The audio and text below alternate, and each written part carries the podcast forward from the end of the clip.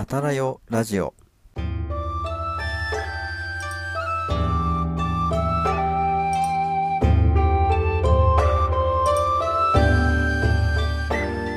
こんばんは、ひなわじゅ翔平と、こんばんは、お城の建築美を愛する愛理です。この番組は、お城やその周辺に発達した文化や関連した人物について、あんなことやこんなことを語り、歴史コンテンツを盛り上げていこうという番組です。今夜はどんなミラクルが起こるのでしょうか？ひなわじゅう男子翔平と、お城の建築美を愛する愛理と、そしてあなたと歴史の1ページを刻んでいきましょはい、ということで、えー今月最後の、11月最後の、えー放送となりました。う。はい。はい。いや、なんか11月もあっという間でしたね。あっという間ですね。はい。なんかとにかく、なんだろう、いろいろと試した月というんですかね。そうですね。実験を、実験というのかな？実験をたくさんいろいろやったなっていう感じがあります。はい。確かに。ねえもう本当に、なんだろう。毎日、毎日とか毎回手探りというか、うん、うん、うん。ね、すごい感じですよね。そうですね。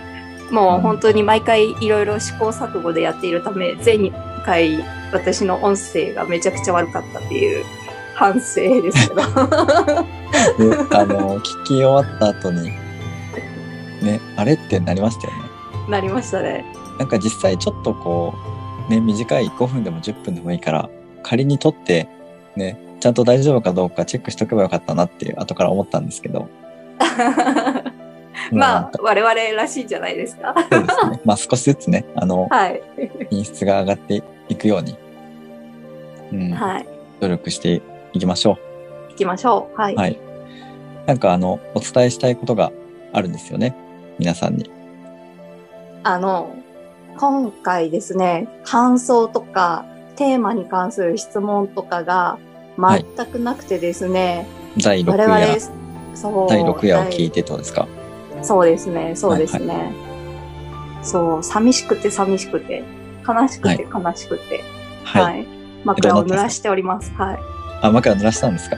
はい。めっちゃ笑ってますね。え、本当ですか？え、本当に震えたんですか？あ、え、枕を濡らして？枕を濡らして、寂しくて寂しくて震えたんですか？あ、震えた。そっちか。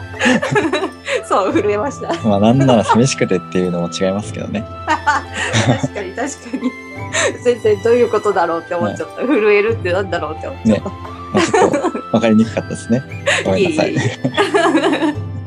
やでも本当にね、あのツイキャスでもともとやってたじゃないですか。はい。その頃はね、やっぱりちゃんとリアルタイムでうんあの、放送を聞いてくださった方とかが、えー感想とかね、毎回やってくれていたんですけど、やっぱりね、その、なんだろう、聞くためのプラットフォームを、まあ、変えていきますってなるとね、その、今までツイキャスはインストールしてたけど、まあ、ポッドキャストだったりとか、 Spotify はまだインストールしてないからちょっと聞けないな、みたいな。まあ、なんかそういう人がね、まあ、出てきてしまうのも、なんだろう、想定内というか、はい。うん。とはいえ、とはいえ、やっぱり実際ね、あの、コメントとか、お便りないと、やっぱ寂しいものはありますよね。ねえ、寂しいですね。うんはい。といったところで、はい。うん。これから、どんどん、いろんなところでね、発信していくから、まあ、ちょっとずつね、また聞いてくれる方が増えていったらいいな、なんていうふうに思っています。はい。はいぜひ、お待ちしております。えーということで、じゃあ、今夜もね、ぜひ最後までお付き合いください。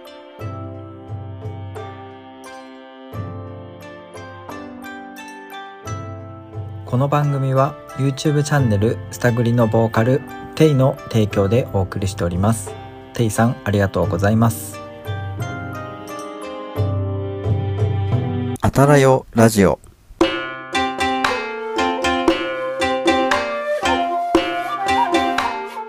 改めまして、こんばんは、ひなわじゅう男子翔平です。こんばんは、お城の建築美を愛する愛理です。ということで、情熱エキシルのコーナーです。はい。今夜は何を紹介してくださるんですか？えー今夜はですね、えー前回の、えーお話の中で、えっ、と、まあ、森蘭丸の話が出たじゃないですか。うんうんうんうん。あの、金獣とかね、あの、はい胡椒とかっていう話があって。で、なんで、その、信長の近くに置いて、まあ、大事に大事に召し抱えたのか、みたいな、その理由について、こう話をしようとしたんですけど、ちょっと時間がなくてね、また今度話しますっていうことになったと思うんですけど、今日はね、ちょっと、あの、寄り道して、得意のね、得意の寄り道、はい。えー得意の寄り道脱線で、えーそちらのね、あの話をね、しようかなと思います。はい。聞きたかったんで嬉しいです。もともとの話なんですけど、えっ、と、この森蘭丸たち兄弟の、まあ、親父さんがね、いるんですけど、はい。はい。まあ、親父さんの名前は森吉成っていうね、えー武将なんですよ。はい。で、まあ、この方はですね、織田信長に、まあ、古くから仕えている方で、えーあの、桶狭間の戦いですね。今川義元との桶狭間の戦いだったりとか、えーあとはですね、えー姉川の戦い、うんうんうん。信長のまあ義理の弟の浅井長政とね、朝倉義景の、まあ、連合軍っていうんですかね。はいうんとの、まあ、戦いにも参加していて、まあ、本当に強い武将だったんですよ。でまあこの森吉成っていう武将ですね、あの、まあね、蘭丸たち兄弟がたくさんいるっていうことで、まあ、知られているんですけど、あの、子宝にね、すごい恵まれた人だったみたいで、えー。とても愛妻家だったそうなんですけど、うんうんうん。なんとその子供の人数がですね、えー男が6人、女が3人っていう、ね、おー。9人ですよ。えー。はい。で、当時ね、あの、今と違って、一夫多妻制とかっていう制度もあったので、えーまあ、正室のね、子供だけじゃなくて、側室の子供も、まあ、いたから、まあ、子供のね、人数が多かったっていうのもあるんですけど、えーなんとですね、この9人はですね、すべて正室との子供なんですよね。えー、そうなんですね。はい。なんか非常に愛妻家だったそうです。うんうんうんはい。まあ、そういうね、あの、とても、まあ、いい人というか、あの、戦でもね、しっかり活躍して、信長に、まあ、忠義を貫いて、まあ、尽くした、まあ、武将なんですけど、えーこの方はですね、えーまあ、いろいろと功を積んでいって、宇佐山城っていうお城を与えられるんですよ。うんどこです山か？えっと、現在の滋賀県大津市あ、に当たるんですけど、えー宇佐山城。うんうんはい。まあ、そこの城の、まあ、なんだろう、命じられるんですよね。与えられて、そこを守りなさいということで。で、まあ、ここっていうのは、まあ、結構その交通の要になるようなところで、うんうんうんえーその周辺に行きたいってなると、まあこの宇佐山城の近くを通らなければ、まあ、行けないということで、まあ、結構要の場所になるんですよ。うんうんうんうんそうで、えっと、まあ、この当時はですね、まだ浅井軍と朝倉、浅井長政と最中だったんですよね。ので、信長は、えーまあ、すその朝倉浅井と戦いながらも、こう攻撃をそうそうですもっていうのがね、気づかれていて、もう本当にだみたいな、まあ、その南の方に、えー戦に行っている時に朝倉軍があの出撃したっていう、まあ、そういう知らせがあったんですよ。そう。で、まあ、信長軍は早く戻らないとまあやばいっていう風になるわけなんですけど、えーまあその時ね、この森吉成が、まあ、足止めをするんですよね、この宇佐山城で。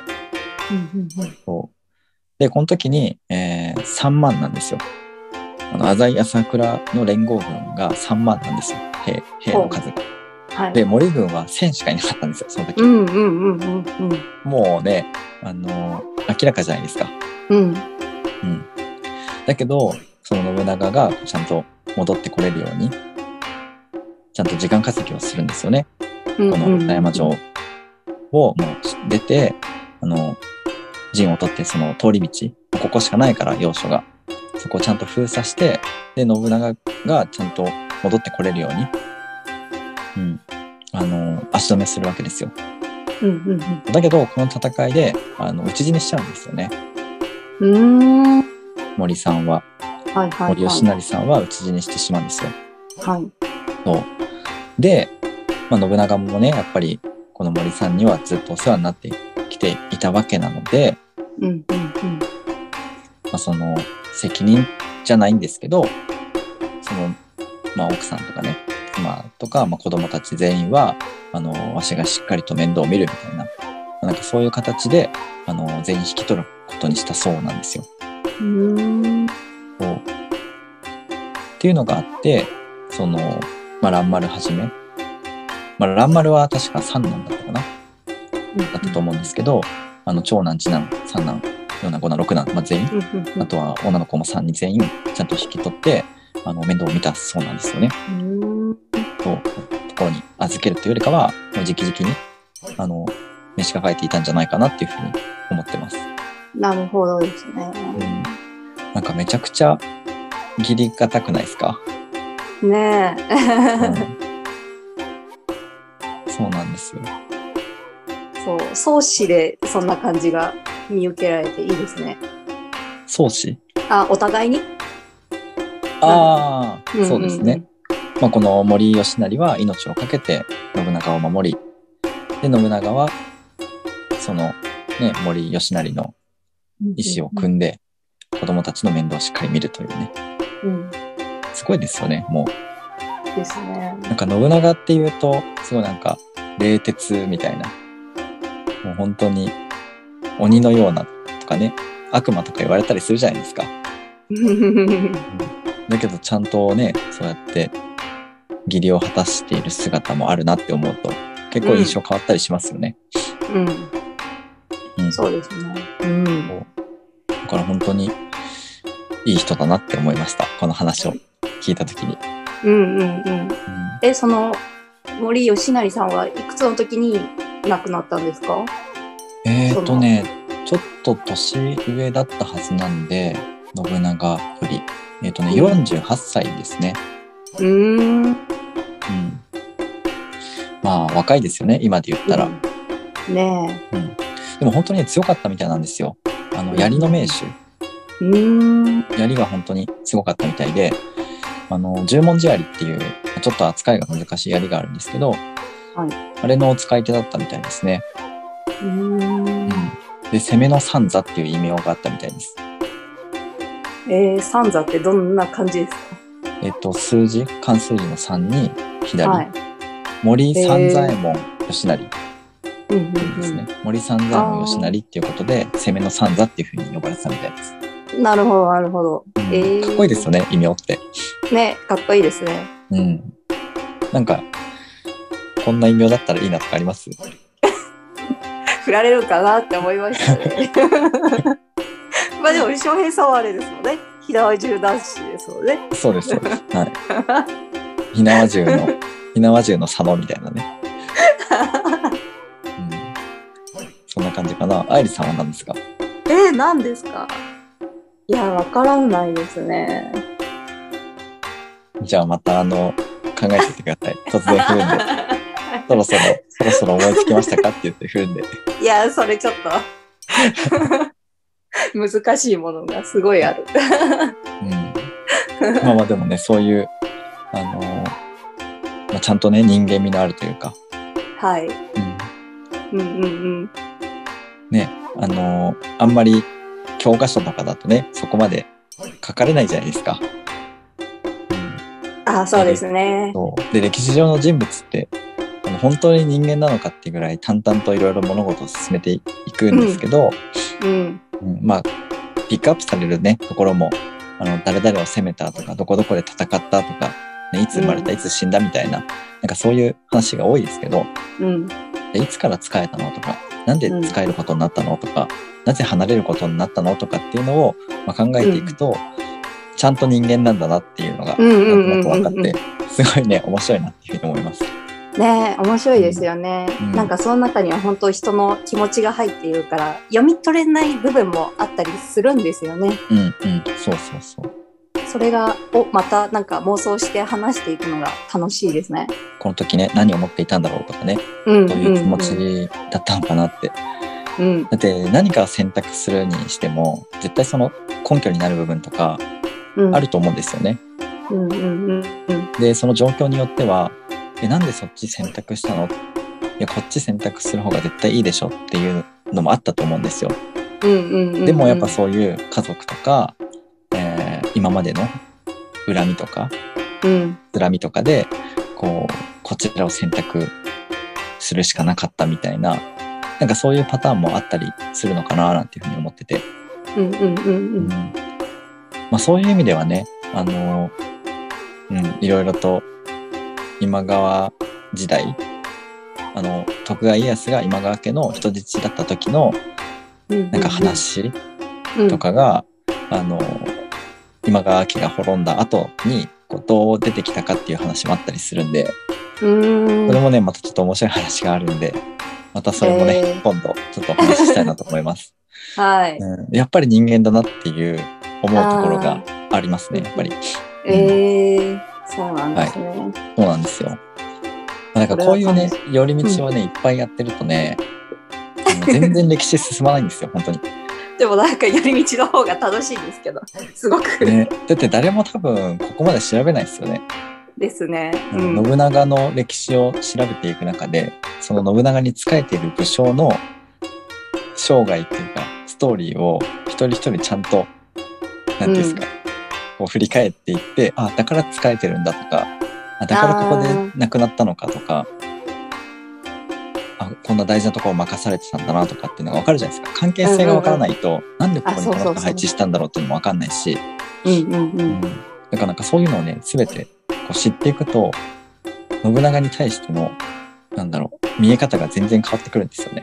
うんうんうんうんうん。結構面白いですよ。やっぱその関係者をちゃんと知るっていうのは。うん。うん。楽しそうですね。いや、めちゃくちゃ面白いですよ。ね、で、これも本当、嘘山城ってすごいいいところにありますよね。あ、その、建て、うん建ててある場所ですか？うん。いや、もう本当にそうなんですよ。要というか。うん、でしかもね、この宇佐山城って、うん。あの、後々、明智光秀が入ってるんですよね。うんうんうんうんうん。それはご存知ですか？いや、知らないです。あ、そうなんですね。はい。そう。ここの城主は森吉成がまあ作ったっていうのもあるんですけど、その後ね、あの、明智光秀も入ってるんですよね。うん。回収したりうんしてたみたいですね。うん。うん。すごいね、忠義を尽くして、ね、命を落とした武将と、うん。裏切った武将が城主になってる城って、なんかストーリーありますね。ああ、ねまあでも、ね、幼少期だから、そこにとどめ、とどめるっていうかなんかね、守ってもらうっていう意味で、きっと信長は置いてたんでしょうが、みたいうんな感じなんですかね。どうなんまあ。重要な、どちらも重要な武将ですよね。信長からしてみれば。うん、そんな気がします。森もね、そうだし。うん、そう。まあそんな感じでね、あの、はい。森さんたち6人、男6人、女3人は、あの信長がね、ちゃんと面倒を見るために引き取ったっていう話でした。うん。で、あ、うんそう、話聞いていて、なんだろう、その、お父さんの血を引き継いだからこその、なんか、その、森家の、その織田信長に対する忠義みたいなのもすごく読み取れたというか。そう、それも多分ね、そうなんだよね。ちゃんとだって最後まで戦ってたわけでしょ？本能寺のん時に。えー、あんまるは若いよね。うん。うん。若いですね。戦って死んだんですよ。信長守って。うん。うん。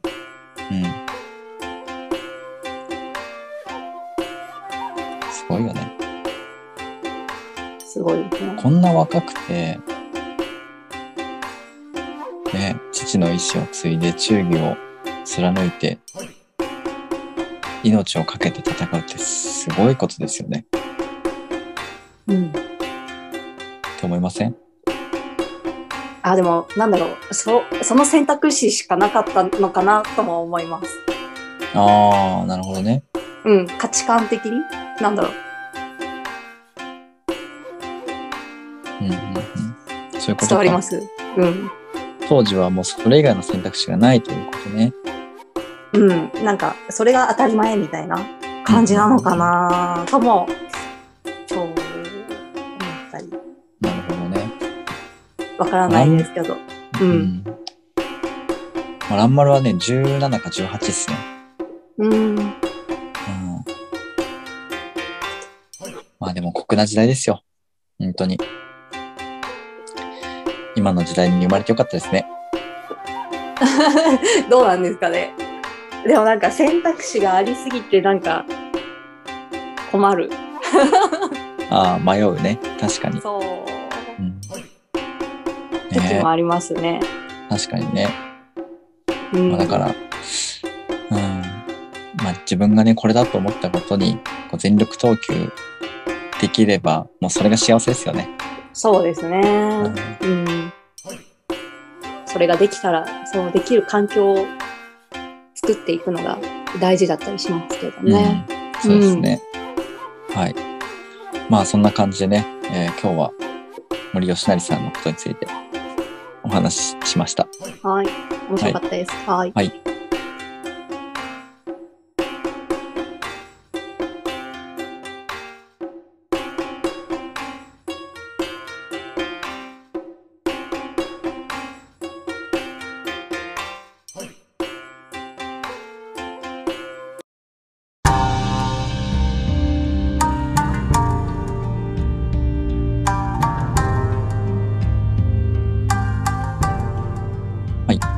らうのコーナーです。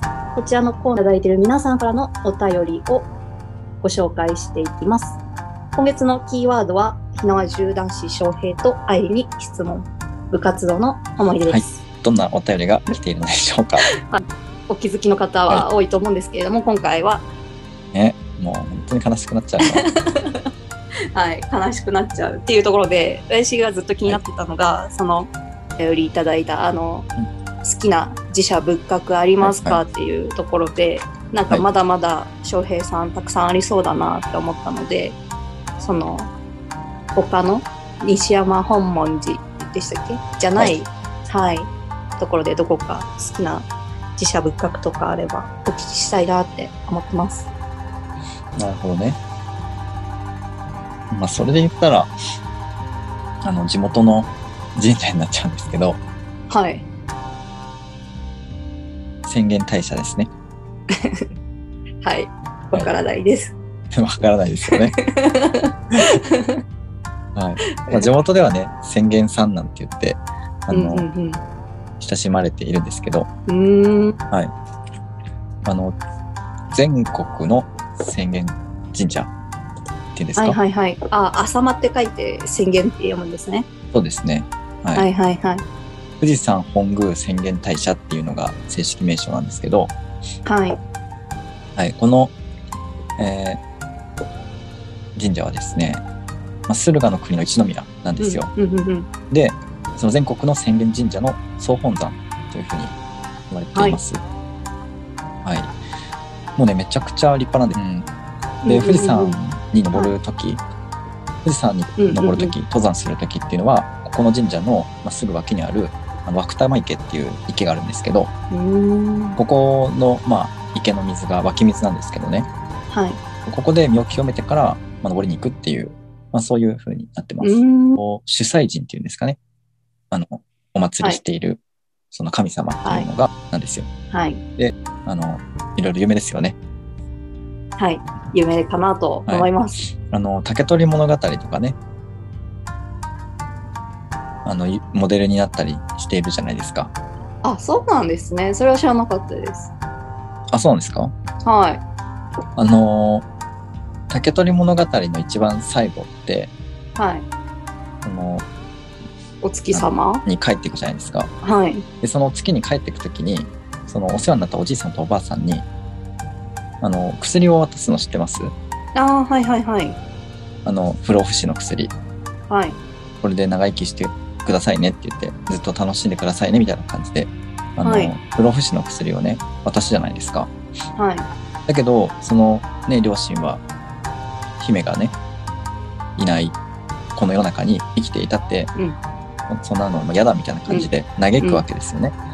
で、その日本で一番あのうん高い山に登って、その薬を焼いちゃうんですよ。あで、その煙をね、こう月に届けばいいのにみたいな、そのまあ、皮肉じゃないけど、もう燃やしちゃうぜみたいな感じで持ってって燃やすんですけど、うんで、その日本で一番あの高い山で、その不死の薬を燃やしたっていうところから、まあ、富士の山、富士山みたいな感じで来てるっていうお話もあるんですよ。なるほど。ええでそこから富士山になったみたいな話もあって、うんうんうん。だから結構その、まあ、この花咲夜姫とかね、あの、竹取物語はなんか結構関連があるというか、まあ、かぐや姫ですよね。かぐや姫伝説っていうのかな。はい。うん。が、なんか富士山と、まあ、この花咲夜姫と、まあ、いろいろとこう、なんだろう、被ってるところがあったりするのかななんていうふうに思ってて。うんうんうんうん。なので、まあ、個人的にすごい、この辺りの、まあ、ストーリーには魅力を感じてるんですよ。ああ、そうなんですね。はい。いいですね。はい。え、富士山は登ったことあるんですか？ないですね。5合え、目まそうでなんですか？か そんなびっくりすることですか？いや、登ってんのかなって勝手に思ってました。いや、登りたいなとは思いますけど、はいはいはい。うん。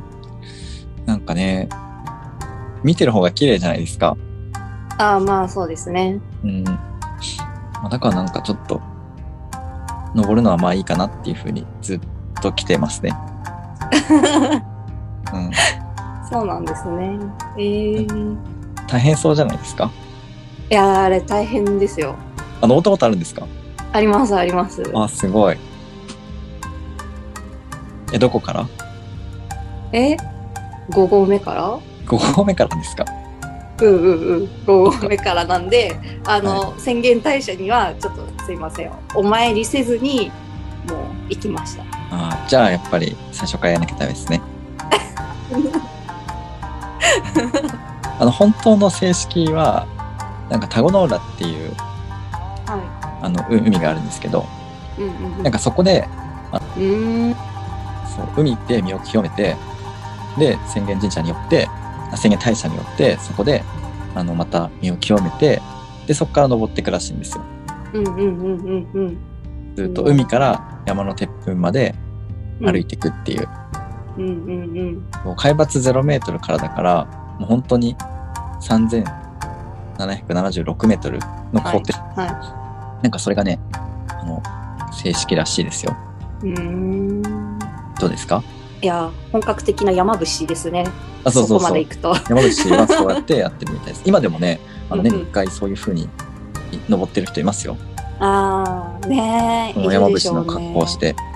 はいはいはいはいはい。すごい。いやでももう一回、あの、本当は、あの、登山始めたばかりの時に、どうしても富士山登りたい。人生で一回は富士山に登りたいって思って、こう登って、で、もう二度と登らないって思ったんですけど、あ、思ったんですね。そう。いや、すっごい景色も良かったし、あの、仲間とこう行ったんで楽しかったんですけど、はいでもちょっと辛いが勝って、これは人生で一回でいいやって思ったんですけど、なるほど。ここ最近めちゃくちゃ登山するようになって、はい。いや、なんかもう一回行ったら違う景色が見えるんじゃないのかなって思ってて、うんうん。はい。もう一度行きたいなって思っている山ですね。え、じゃあその時は海から行くんですか、人によります。一緒に行く人によります。え、でももし海から行くんだったら僕一緒にちょっと登りたいです。本当ですか？はい。じゃあ、あの、他にもなんか何名か集っていきましょう。そしたら。そうですね。うんいや、なんかちゃんとした形式で登りたくないですか？ああ、そうですね。それはちょっと、どうせだったはい、やってみたいですね。で、まあどうせ一日じゃいけないんで、はい、うん、ゆっくりね、あのそうで、すね。観光しながら、はい。地元の食事を楽しみながら行けばいいんじゃないかなっていうふうに思ってて。ああ、なるほど。あそれも楽しそうですね。そうそう、ただ登って終わりじゃなくてね。はいはいはう一点登山ですごく注意した方がいいって思ってることがあってはい。私だけかもしれないんですけど、はい私どこででも狙ってしまうんですね。はい。で富士山の8合目でこう泊まって寝たんですけど、はい。もうどこででも寝れるんでぐっすり寝ちゃったんですよ。はい。そしたら翌日あの何？体調をすごく 悪くするっていう。ぐっすり寝ると体調悪くなるんですか？そうなんですよ。酸素が違うじゃないですか。はい。その酸素の量のままでこうぐっすり寝ちゃうと、はい酸素が足りなくて、えー、そうそれで体調を悪くしたみたいで、え、そうなんですか？はい。え私は睡眠によって呼吸が浅くなったってこと？そうす睡眠によってあの吸う酸素の量が少なすぎて頭に血が、血流がちゃんと回らずにうんうん。起きた時に体調を崩すっていう。えー、その現象になっちゃったんですね。そう、そうなんですよ、そうなんですよ。私だけかもしれないんですけど、そう、皆さん気をつけた方がいいですよっていう、はい。なるほど。いや、参考になりますね。はい、参考にしてください。その登るときね、海から登るときの 参考ですね。そうですね。はいえあとさっきの僕からも、はい、いいですあ、かお願いします。はこの歩くときにあの海から あのはい浅間神社までは多分普通にね平坦な道をずっと歩いていくと思うんですけどい、はい。あのリュックは一つにした方がいいですよ。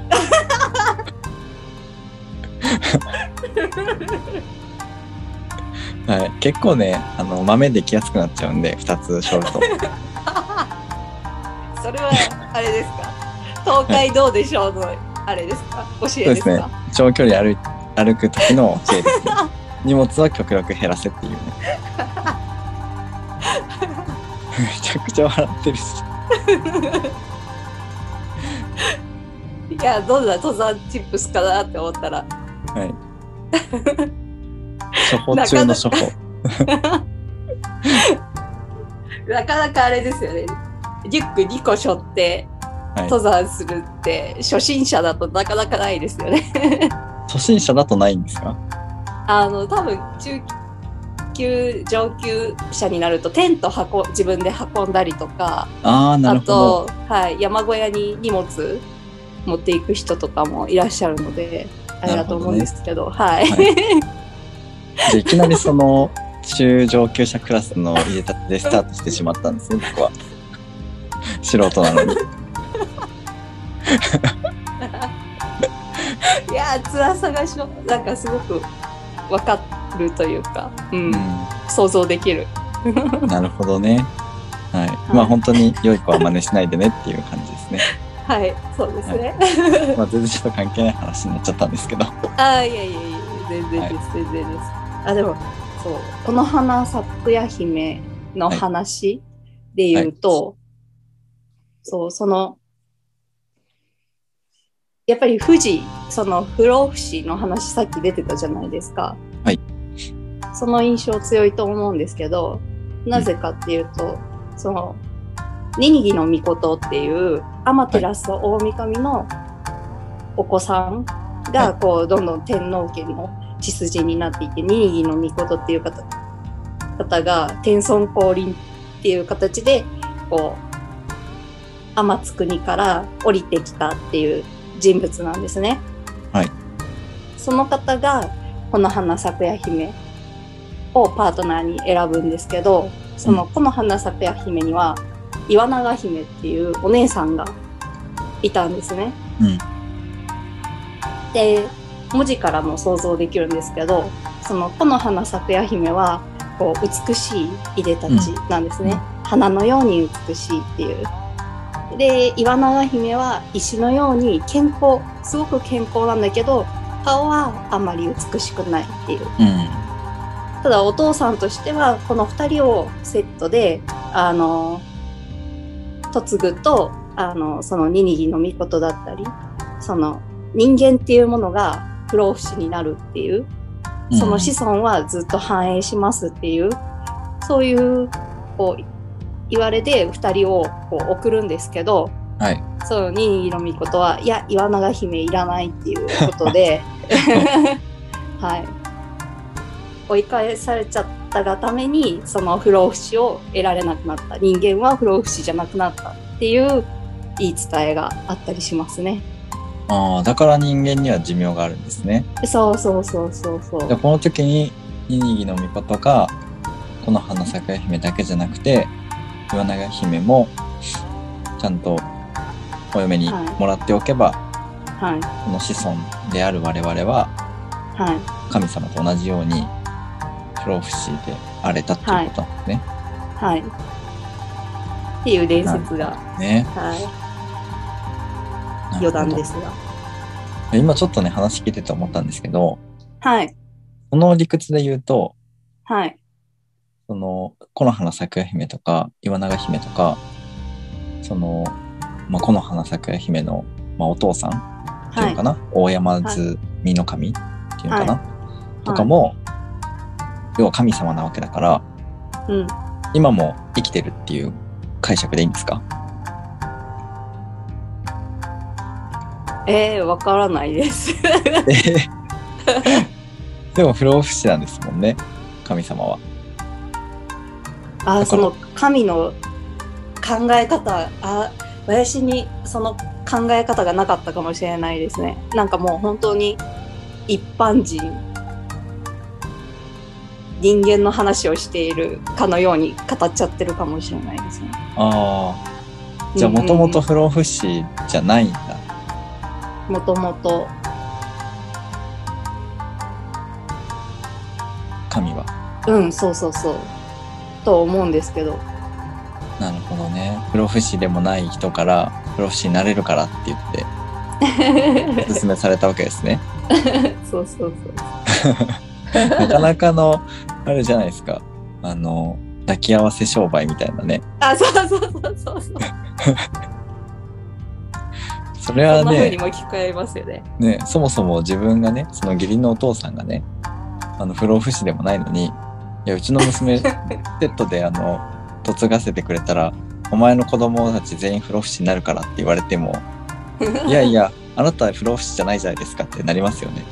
うんうん面白いですね。うんうん。あそう。あそっかそっか。なんだろうちょっと私の解釈と私の説明の仕方はが下手なのかもしれないですね、なんかそのはい。2人を結婚に送り出してで返されてで大山積の神はそれに対して怒って思いを勝手に込めてこうお送りしたけど返されちゃったからなるほど。後付けみたいな形で多分永遠のものにはならない命は永遠のものにはならないよっていうことを場を残したっていう感じですかね。めちゃくちゃなんか負け惜しみに聞こえますけどね。そうそうそう我々が言うのもなんなんですけどちょっとそんな感じにもちょっと受け取れますよね。そうですよね。ああ、もうせっかく不老不老不死のチャンスだったのにみたいなね。そうそうそうそうそうそうことですよね。そうそんな感じ。なるほど。そういうことか。そう面白いですね。す。そうだからこそこう人のこう感情が入ってるから「古事記」って楽しいなって思っちゃうんですよね。うん。人ってこういう思考しちゃうよねみたいな。うんうんうん。ていうかそれがさ、ちゃんとこう何千年も経っても、まあ何千年っていうか、千、千数百年？うん。経っても、うん。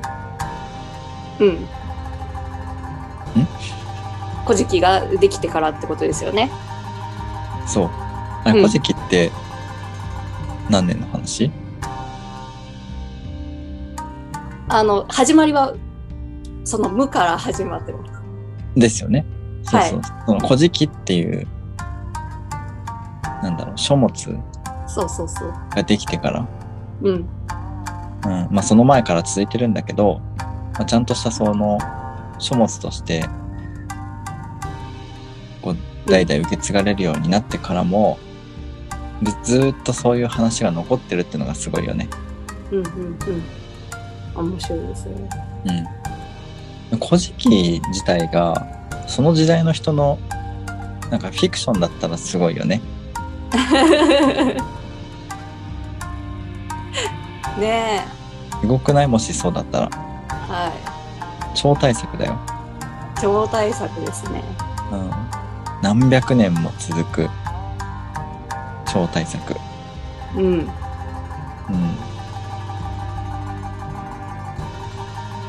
はい。歴史語らうでした。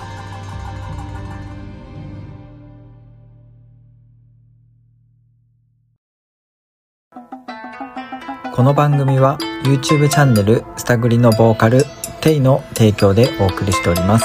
テイさんありがとうございます。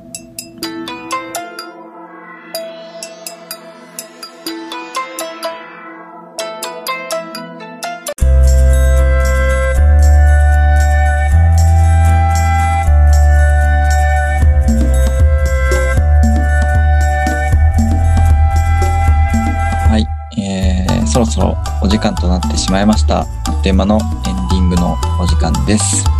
はい。はい。今日もね、脱線とうん。暴走とはい。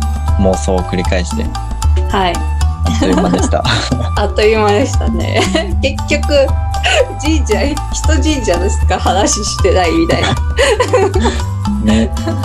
まあでも一つね、あの、なんだろう、歴史の、まあ、表舞台にはないようなね、その裏の、話ができたんじゃないかなとは思ってます。うん。いや、森蘭丸は面白かったです。はい。うん吉成さん、お父さんの話。うん。そうそうそう。ねうん。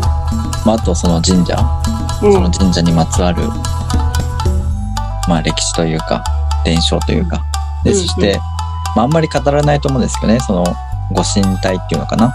何を祀っているかっていうその神様の名前と、その神様の歴史というか、うん。うんまあそういうとこまで踏み込んでお話ししましたけどね。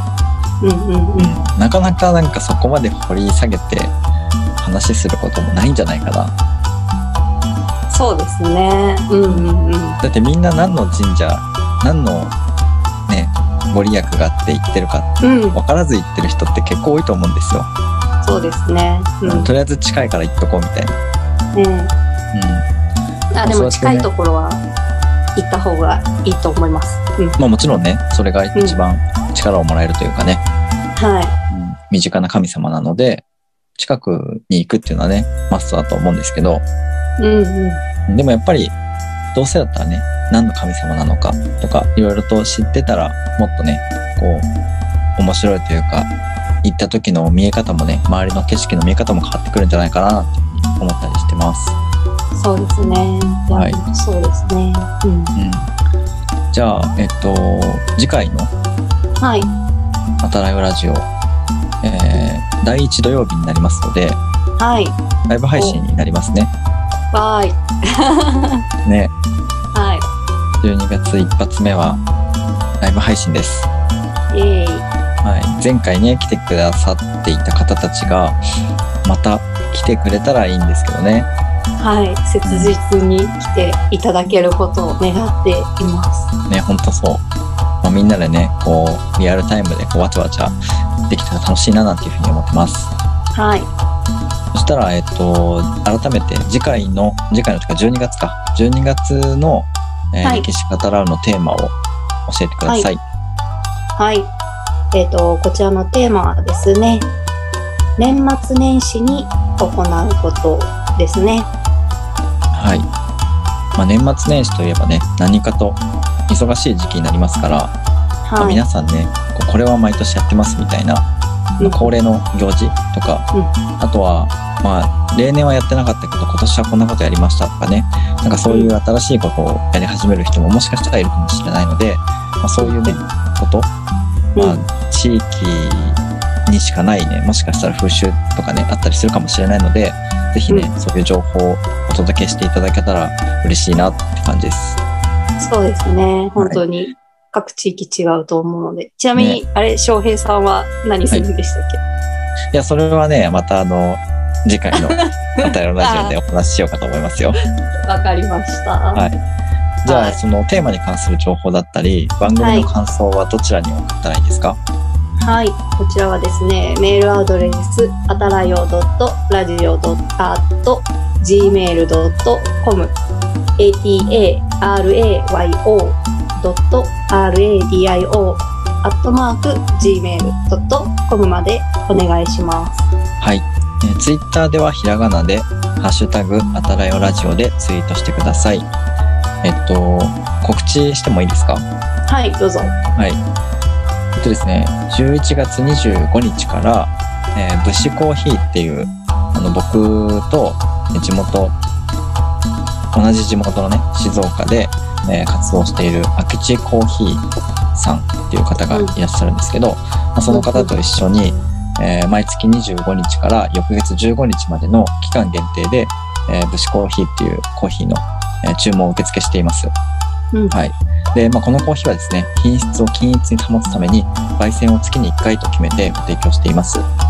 で、えっ、と、コーヒーの味は僕の好みにブレンドしてあるんですけど、秋地さんのこだわり抜いた丁寧なお仕事のおかげで、大変素晴らしい出来になってます。で味はもちろん、香りやパッケージデザインなど、細部にまでこだわって作った本気の一杯なので、ギフトにも大変ご好評をいただいております。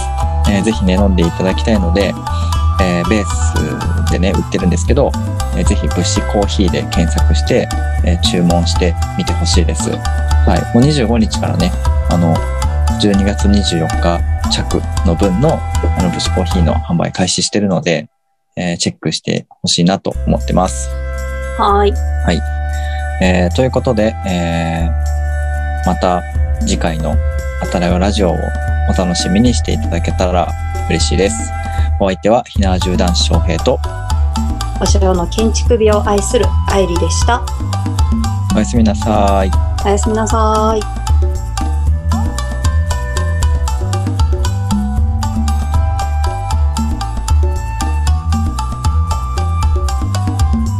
おまけ名前に出たから間違えた。わかる。そういうのやっちゃう。はい、今のはあの、マジでバッサリカットしてくださ はいといったところでとある部分を大幅にカットしています。ここについて気になるっていう方はですねぜひ来週のライブ配信で翔平さんに突っ込んでみてください。それではまた。